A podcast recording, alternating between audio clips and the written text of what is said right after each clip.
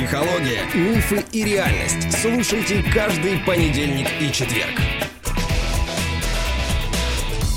Добрый день, дорогие друзья.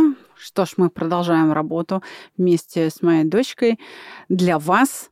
И это очень почетно. Мы рады, что нашими выпусками пользуется Министерство образования Российской Федерации. Мне, кстати говоря, в прошлом году от министра товарища Фалькова пришло благодарность. Я ездила в министерство, получила там благодарность, э, ну, в общем-то, за подписью министра. Так это для меня было неожиданно. Я просто была поражена до глубины души.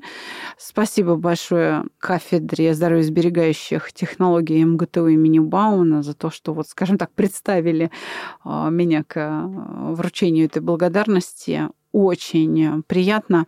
И, конечно, наше долгое сотрудничество с Бауманкой, видимо, дает о себе знать. А, ребята там работают очень грамотные, очень грамотные. И можно сказать, что по их кальке а, формируются многие психологические службы в вузах, поэтому они достойны аплодисментов. Вот так. Ну что ж, Викуля, здравствуй еще раз. Здравствуй, мама. Мы с тобой в прошлый раз очень важную тему затронули, а в этот раз я бы хотела сразу, знаешь, перейти к тому, как уберечь родителей от, скажем, ну, нежелательных э, воспитательных последствий. Мне кажется, мы с тобой делаем это каждый выпуск. Да, ну давай попытаемся связать как-то более, может быть, явно, что ли. Это, конечно, непростая задача, но давай предпримем такую попытку.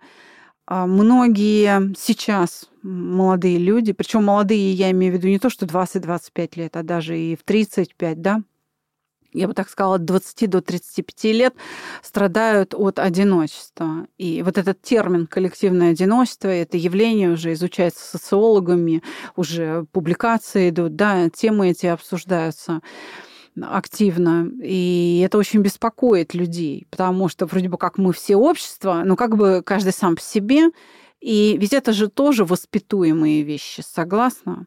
И очень не хотят, конечно, родители своим детям такую судьбу, когда он вроде бы вот среди людей, и у него вроде бы и коллеги есть, и друзья есть, но он чувствует себя одиноким. И одиноко себя чувствуют люди даже в семье, даже, ну, бог с ней, даже вот пусть это будет не семья, но отношения в паре, когда там решили вместе жить, да, и думают, вырастет из этого семья или нет. И то себя чувствует очень одиноко. Давай с тобой попробуем ну, предложить свои какие-то гипотезы того, откуда берется вот такое количество одиночек, как люди становятся людьми одинокими, да, а вообще где ноги-то растут у этого социального явления. И как можно этого, ну, скажем, избежать? Что нужно сделать? Каким образом воспитать ребенка, чтобы он не попал в эту беду? Это очень сложный вопрос, который мы хотим с тобой сегодня обсудить.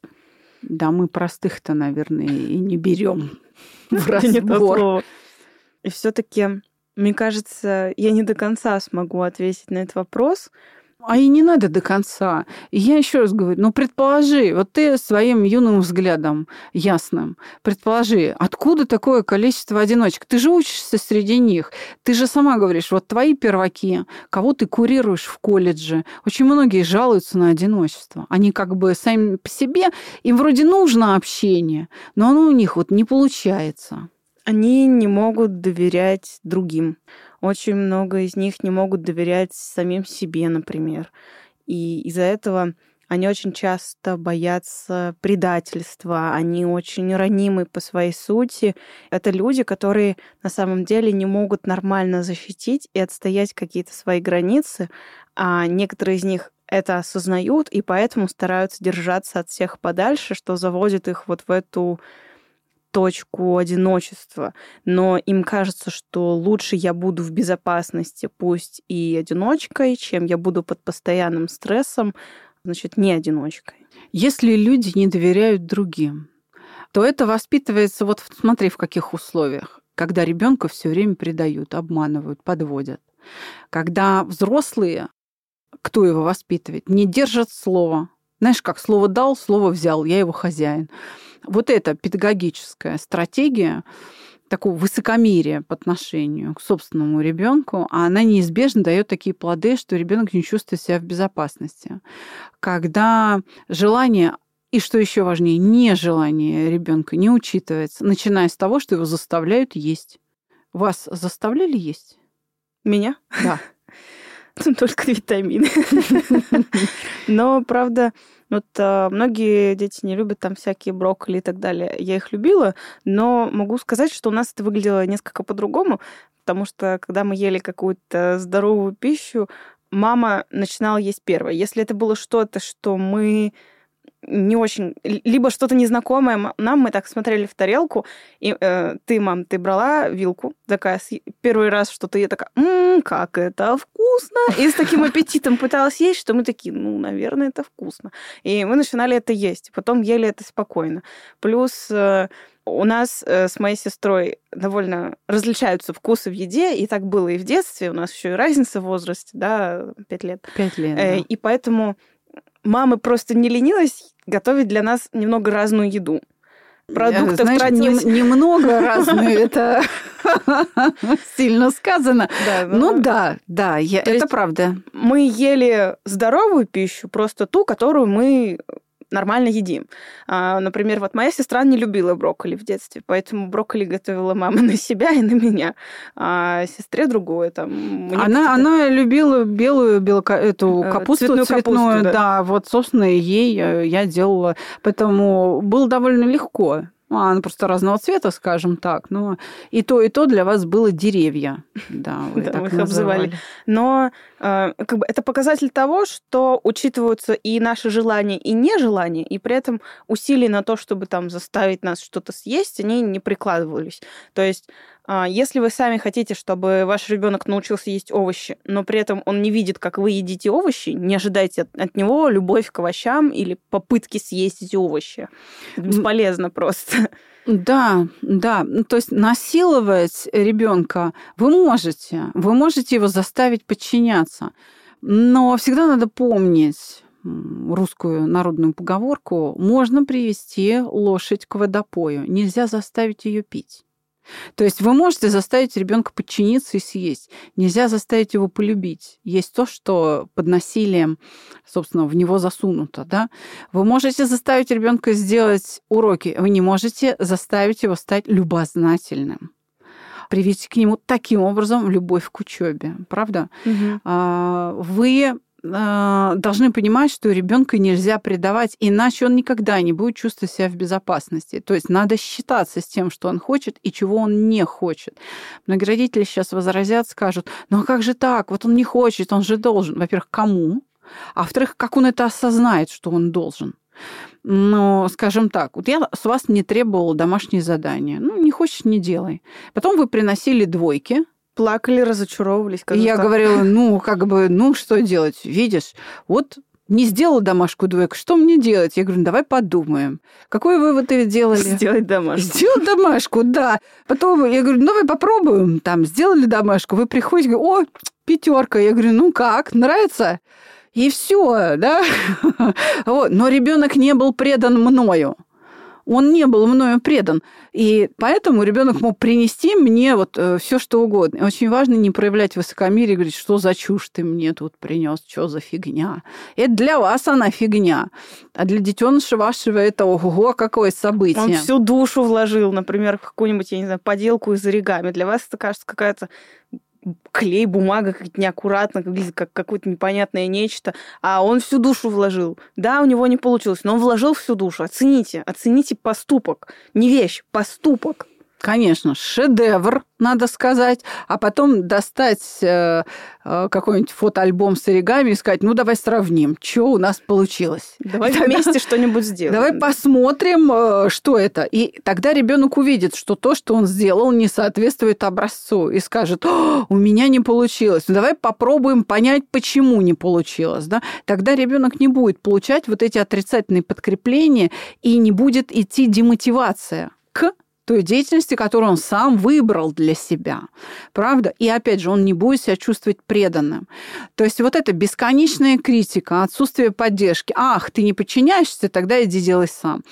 А, приводят к тому, что ребенок перестает верить окружающим, он себя не чувствует в безопасности. Да, у детей уже к 14 годам, а то и раньше, начинаются панические атаки. Открою вам секрет, дорогие друзья. Я не знаю, как в других городах, но в Москве вообще-то в детские психиатрические отделения очередь не, туда нельзя попасть. Ну да, психиатрических коек для несовершеннолетних, конечно, всегда было, и я надеюсь, будет меньше, чем для взрослых. Но вот э, сам факт, вы просто ужаснитесь, в каком состоянии находятся наши дети. Что надо ждать очередь, чтобы госпитализировать ребенка, пардон, в дурку. С паническими атаками, например.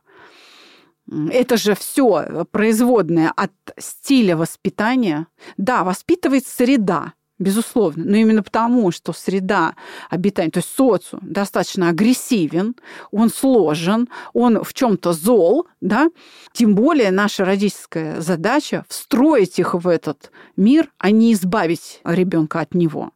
Потому что в этом же мире, помимо зла, боли и каких-то бед, есть и очень много хорошего. Правда, есть и любовь, и дружба, и верность, и какие-то открытия, и что-то прекрасное. Да, в жизни есть боль, но сама жизнь не представляет из себя боль.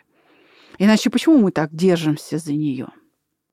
Я очень хочу попросить у родителей о такой не то чтобы услуге, но прям вот очень прошу, если вы заведомо знаете, что вы не будете что-то делать, не пытайтесь обещать что-то ребенку. Лучше не обещайте ничего, вместо того, чтобы обещать что-то не сделать. Не думайте, что если вы скажете, да, обещаю, да, конечно, просто чтобы его успокоить в моменте, не надо этого делать. Он не забудет он точно не забудет. И это не то, чтобы его не успокоит, это может раззадорить и, наоборот, подкрепить вот это ощущение, что вы его предали. Не обещайте, если не собираетесь делать. И, в принципе, если вы, у вас нет уверенности, что вы действительно это что-то сделаете, запомните и не забудете, не обещайте. Уж лучше все, что вы обещаете перед ребенком, выполнять. Даже если это будет 2-3 обещания, там, например, за 10 лет, он все равно будет думать, что вы всегда держите свои обещания, потому что их было было три, и все три вы выполнили. А вот еще ты сказала очень важную мысль. Ты сказала, что вот эти люди, из которых потом образуется социальное бедствие под названием коллективное одиночество, это люди очень ранимые. То есть это люди очень обидчивые. И они не доверяют другим, потому что они не могут их прощать. Значит, вывод напрашивается сам собой. Это значит, что им никогда ничего не прощали. Да, если вы не даете обещаний своему ребенку, например, или вы обещаете и не держите их, не требуйте с ребенка, чтобы все, что он вам обещал, он выполнял. Вы не выполняете то же самое, но требуете с него. Нельзя так да. делать. А ребенок просто действует по образцу. Он не действует на зло. Он просто не знает, как держать слово. Он не видел ни разу, как держать свое обещание. Вы Потому что образец, да, образец не предъявлен. И, соответственно, для него сдержать слово это что-то случайное. Поэтому, а вот все-таки давай вернемся к обидам. Вот когда родители на ребенка постоянно обижаются, требуют прощения и например, не прощают. Я тебе этого никогда не прощу. И постоянно демонстрируют годами недовольство, вспоминая вот тот какой-то давний проступок. Ведь это же, согласись со мной, это же прямой путь к тому, что в конце концов этот ребенок вырастет в одиночку взрослого, который будет ограждать сам себя от э, контактов с людьми потому что он начнет думать, что все люди такие обидчивые и будут помнить ему любую какую-то его ошибку бесконечно, и поэтому он не захочет ни с кем общаться. Даже да. разговаривать. Не то, что вводиться в какие-то отношения, даже рабочие. Они пытаются найти себе работу, где им не нужно будет общаться с людьми. Да, они будут общаться с машинами, например, а, с программами, не знаю, с с микроскопом, да, с, с микромиром, да, с, э, там, с какими-то химическими mm-hmm. веществами, но не с людьми. И все-таки для того, чтобы ребенок не вырос таким потенциальным одиночкой, нужно его прощать. Это очень важно. Но не только это важно. А если вы провинились перед ребенком, насколько бы неловко вам ни было, Есть способы извинения, конечно, разные. Очень популярный это, я знаю, что у матерей такое, это молча позвать поесть или принести ему в комнату еду, типа, ну, извини. Лучше сказать это словами. Научитесь сами извиняться перед ребенком, если произошла какая-то несправедливость, которую вы потом осознали. Может быть, вам показалось, что он там, например, взял какие-то деньги у вас, а потом вы нашли их в другом месте. Да? Лучше вам прийти и прям если вы принесли ему, например, там, тарелку фруктов или там банан, там, например, или обед в комнату, проговорите. Прости меня, пожалуйста. Там, там, я, например, я, нашла деньги, которые я, в общем, я зря тебя обвинила. Если вам сложно сказать прости, скажите, я зря тебя обвинила. Или там, мне неловко. Ты знаешь, ты сейчас очень важную тему подняла, потому что ребенок не будет иметь навыка приносить извинения и просить прощения, если он этого никогда не видел просить прощения не унизительно. Ни в коем случае. Вообще не унизительно. А, наоборот, вот то, о чем ты говоришь, вот такое поведение родителей, способность признавать свои ошибки, дает возможность ребенку узнать, что признание своих ошибок не катастрофично, что ошибки могут быть прощены, что э, многие ошибки не смертельны, их можно исправить, и тогда ребенок научится доверять себе. А ведь ты в начале подкаста сегодняшнего эпизода сказала, что такие дети не доверяют себе. Вырастают да, 20-летними молодыми людьми, они, ну ладно, окружающим не верят, они еще себе не верят. Потому что, опять же, постоянно отрицательные оценки и никогда не просят прощения. Он, если не прав, то это никак нельзя исправить. И при этом у них есть чувство, что они не заслуживают прощения, потому что перед ним никто никогда не извинялся. Вот. То есть вот почему важно родителям признавать своих ошиб... свои ошибки публично перед ребенком, чтобы буквально вот, да, вслух чтобы ребенок понимал, что ну, мир на этом не закончился, что можно исправить, что ошибки прощаются, и что он в целом достойный человек. Нужно считать детей достойными. Пусть он и маленький, но он все-таки человек. И об этом а, стоит всегда себе напоминать. Самое главное, я еще хотела дать небольшой совет.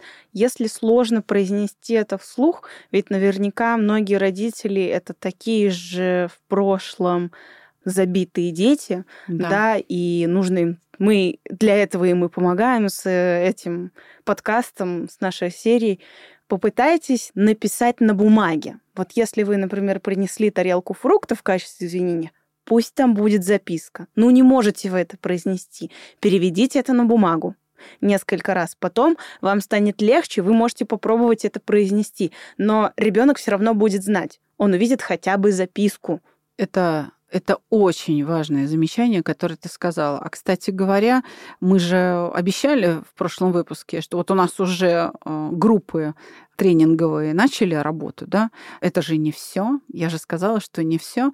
Мы проводим мастерскую, мастер-класс «Непокорные», в котором мы будем проводить обучение, разбор кейсов с ошибками воспитания и учить родителей их исправлять, немножко познакомим родителей с законом научения, во всяком случае с тем, как мы смотрим на него, какой наш взгляд и какой у нас опыт применения наших знаний в воспитании детей. Ссылка будет на а, запись под этим выпуском. Пожалуйста, мы вас всех очень и очень ждем, хотим принести вам пользу. Так вот, а, давай продолжим разговор о коллективном одиночестве, чтобы ребенок не стал одиночкой. Ведь, может быть, стоит поговорить не только о тех детях, которые беззащитны, ранимы и, э, по сути, ушли в самоизоляцию от общества, да? Может быть, стоит говорить еще и о тех, кто, наоборот, слишком высокомерен к окружающим и слишком большого о себе мнения.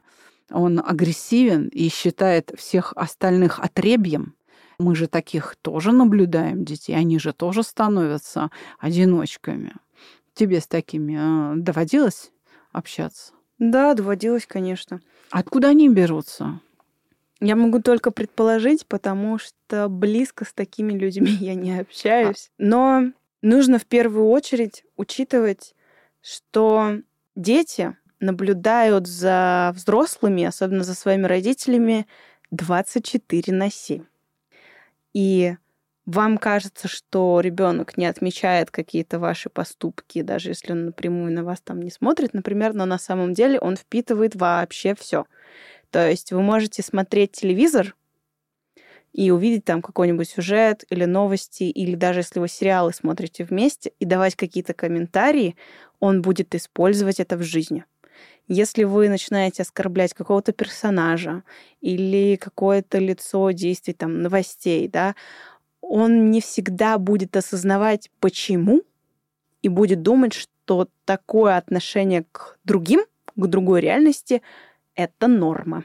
Ну, если он не видит ничего другого, а при нем вы себя ведете только так, то у него будет ощущение тотальной вот такой вот возвышенности над всеми, что вы лучше всех остальных. Если и моя мама такая, другие значит, хуже, я такой. Да, да, что да, да, вот так надо относиться к окружающим, да. Да, это большая ошибка.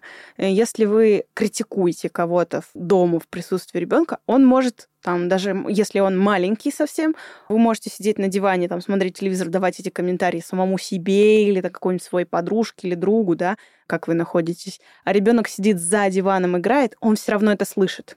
То есть, как это компенсировать? Если вы ругаете окружающих, там, не знаю, правительство Господа Бога, еще кого-то публично при ребенке, тогда и хвалите. Либо обозначайте почему. То есть, угу. если вы ругаете, например, за дело действительно какое-то, то есть, например, какого-нибудь там насильника или убийцу, или почему это я плачу налоги, там, чтобы, да, да. чтобы он жил в тюрьме, ну там многие, да, любят такой комментарий оставлять. Попытайтесь объяснить, за, за что, как бы невзначай. Ты знаешь, если все-таки родители не будут кого-то публично, вот при ребенке особенно, хвалить и поддерживать, кем-то восторгаться, ребенок будет считать, что восторг и уважение высказывать не надо. Это само собой подразумевается. Это тоже опасно. Да, он будет помалкивать. А ругать надо вслух. Поэтому нет, все-таки я настаиваю на том, что и хвалить, и восторгаться, и проявлять уважение, и кого-то прощать, и э, говорить о том, кому вы поменяли отношения, а вот я сейчас его зауважал, или он меня разочаровал, нет, я о нем думал лучше. Надо говорить вслух, надо демонстрировать, что отношения меняются, мир переменчив, и мнение может быть изменено и исправлено. И даже поведение в магазине, когда вы с ребенком ходите в магазин, к любым людям, даже к каким-то там кассирам или продавцам, вы можете быть не в духе, и вам хочется на всех поорать. При ребенке это может быть опасно высказывать, потому что он может запомнить, что такое отношение, например, конкретно в магазине, это ок. Но мы же знаем, что мы все люди. И кассиры люди, и продавцы люди, и обслуживающий персонал это все тоже люди. Потому что может так оказаться, что этот ребенок в итоге тоже будет подрабатывать или работать в какой-то такой сфере, и оно не должно восприниматься как что-то унизительное, уничижительное, и нужно будет как бы держать немножко себя, чтобы в своем плохом настроении не нагрубить людям, потому что если вы считаете, что это все так, обслуживающий персонал, а ребенок будет вести себя точно так же, это просто, не знаю, неприемлемо в моей я, голове. А я скажу, я скажу, что ты не можешь выразить. До этого будущего, когда сам ребенок вдруг встанет заказ, еще очень-очень далеко. Страшнее другое, что когда вас не будет рядом, а ребенок в свои там 8, 10, 12 лет зайдет в магазин и останется чем-то недоволен, в свои 8, 10, 12 лет он будет также ругаться на кассе. Но вам, как взрослому человеку, сдачи не дадут, а его вышвырнут к черту и скажут, ах ты сопляк, ах ты щенок, да как ты себя ведешь, ты не уважаешь взрослых. Он получит оплюху за трещину, будет скандал и все тому подобное. Поэтому, да, знаешь, до того, когда он сядет за кассу, это еще надо дожить. Потому что ребенок не будет соизмерять, что маме или там папе или бабушке не ответили кассиры, потому что он взрослый. А ребенку обязательно будет дана сдача. Обязательно. Особенно подросткам любят высказывать. Да, а это происходит как раз по примеру взрослых. Знаешь, что я хочу обсудить напоследок нашего с тобой сезона? Давай мы пообещаем еще один выпуск для наших слушателей с твоим участием и поговорим как раз о тех самых людях без кожи, и попытаемся им еще раз помочь. Как обрести эту кожу? Где взять доспехи, чтобы жизнь перестала травмировать, чтобы люди наконец могли справляться с ней? Согласна? Конечно. Тогда встретимся с вами, дорогие друзья, в следующий понедельник. Всего вам доброго. До свидания. До свидания, дорогие друзья.